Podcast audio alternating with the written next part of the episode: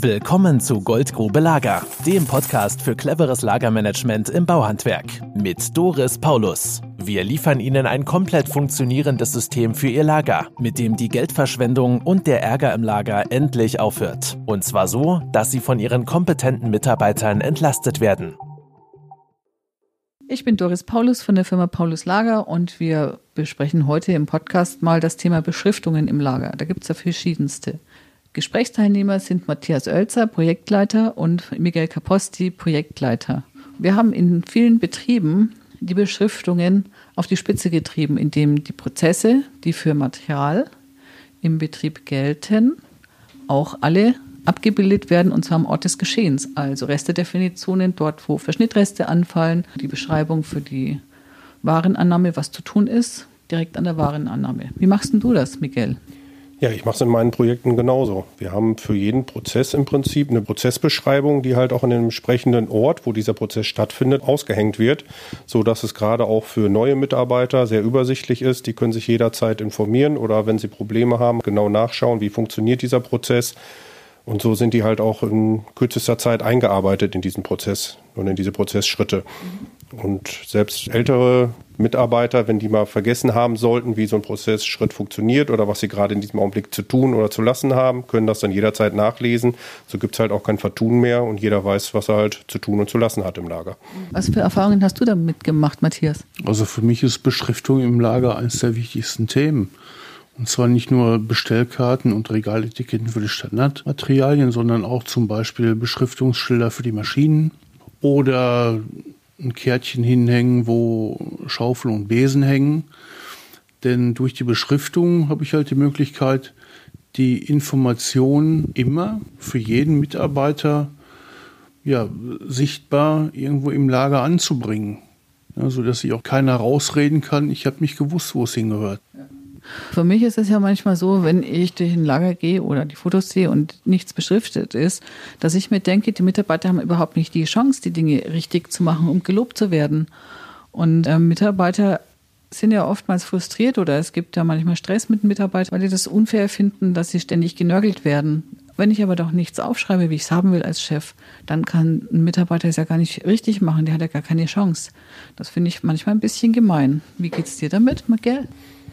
Ja, das erlebe ich immer wieder, dass Chefs halt unzufrieden sind mit ihren Mitarbeitern, weil jeder hat natürlich ein anderes Gefühl für Ordnung und für Sauberkeit. Und oft ist es so, dass die Geschäftsführer natürlich ein höheren Gefühl für Ordnung und Sauberkeit haben, es natürlich sauberer haben wollen, wie die Angestellten manchmal, die halt eher auch dem Stress geschuldet mal fünf gerade sein lassen und das Material halt einfach irgendwo hinstellen, wo gerade Platz ist, was natürlich so ein Inhaber dann natürlich schnell als störend empfindet was aber auch oft einfach der Situation geschuldet ist, dass es halt keine klaren Prozessschritte gibt und nicht klar beschrieben ist, wo dieses Material hinzuräumen ist in diesem Augenblick. Du sprichst jetzt gerade von Baustellenrücklauf, ne? Eine, einer der Klassiker, wo es so richtig Stress und Streit drumherum gibt manchmal. Wie ist das bei dir? Wie siehst du das? Ja, ich erlebe das also auch oft, dass Beschriftung bei den Mitarbeitern als gar nicht so wichtig angesehen wird. Kann ich dann nicht nachvollziehen, weil gerade durch die Beschriftung kann ich ja die Struktur im Lager vorgeben. Und das ist das Wichtige daran.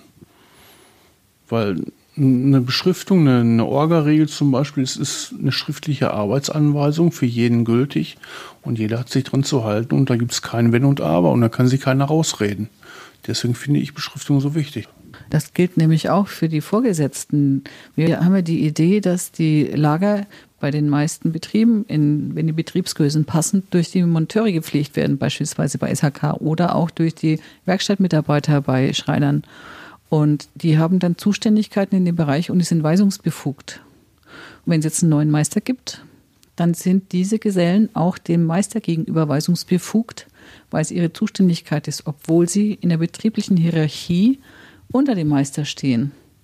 Und das kann man natürlich dann gut machen, wenn derjenige Zuständigkeit ausgedruckt bekommen hat.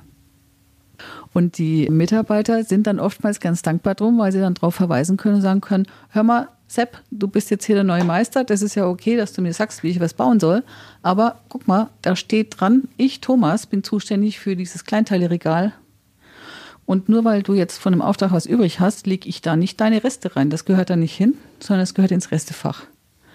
Dann können die Gesellen sich nämlich schützen vor den Anweisungen der Meister und sagen, nach unserer Struktur sorry, bist du hier nicht zuständig, Reste gehören darüber und du bist jetzt neu bei uns und bei uns werden die Reste nicht ins Standardregal mit dazugelegt. Damit bleibt die Struktur erhalten, damit bleibt auch auf Dauer das System erhalten. Ja, und das ist eines der wichtigsten Themen für uns, um die Systematik auf Dauer in den Betrieben nachzuhalten und aufrechtzuerhalten. Hast du auch die Erfahrung gemacht, Matthias? Ja, natürlich. Wenn ich nach so einem Strukturprojekt aus dem Betrieb rausgehe, ne, dann erwarte ich natürlich, dass wenn ich nochmal zum Inbetriebnahmetermin der Lagerpflege wiederkomme, dass der Betrieb genauso aussieht, wie ich ihn verlassen habe nach dem Strukturprojekt. Und wenn man bedenkt, so eine Projektwoche ist eine Woche Umsatzausfall, das heißt, nach der Projektwoche geht der Arbeitsalltag wieder los und da vergisst man dann doch die Hälfte von dem, was man in der Woche gehört hat. Da ist es doch recht sinnvoll, wenn einem die Beschriftung im Lager doch so eine, eine Leitlinie an die Hand gibt. Dann kann man immer wieder drauf gucken und sagen, wie war das doch gleich? Ah, so, ja, okay, dann mache ich das mal so, damit das Gesamtzusammenspiel der Prozesse innerbetrieblich komplett durchgängig funktioniert. Ja, das war unsere Diskussion zum Thema Beschriften im Lager. Sie haben gehört Miguel Caposti, Matthias Oelze und Doris Paulus. Bis dann, noch einen schönen Arbeitstag und eine erfolgreiche Woche. Tschüss! Wenn Sie mehr wissen wollen, dann melden Sie sich noch heute. Gehen Sie auf www.paulus-lager.de und schauen Sie das Erklärvideo an. Füllen Sie danach bitte den kurzen Fragebogen aus, mit dem kann ich mich auf unser Telefonat vorbereiten. Und danach können Sie direkt in meinem Kalender einen Termin eintragen, der für Ihren Terminkalender passt. Und so führen wir dann das erste gemeinsame Infotelefonat. Ich freue mich schon drauf. Bis dahin. Das war Goldgrube Lager. Wenn Sie mehr wissen wollen, melden Sie sich heute noch für ein Infogespräch.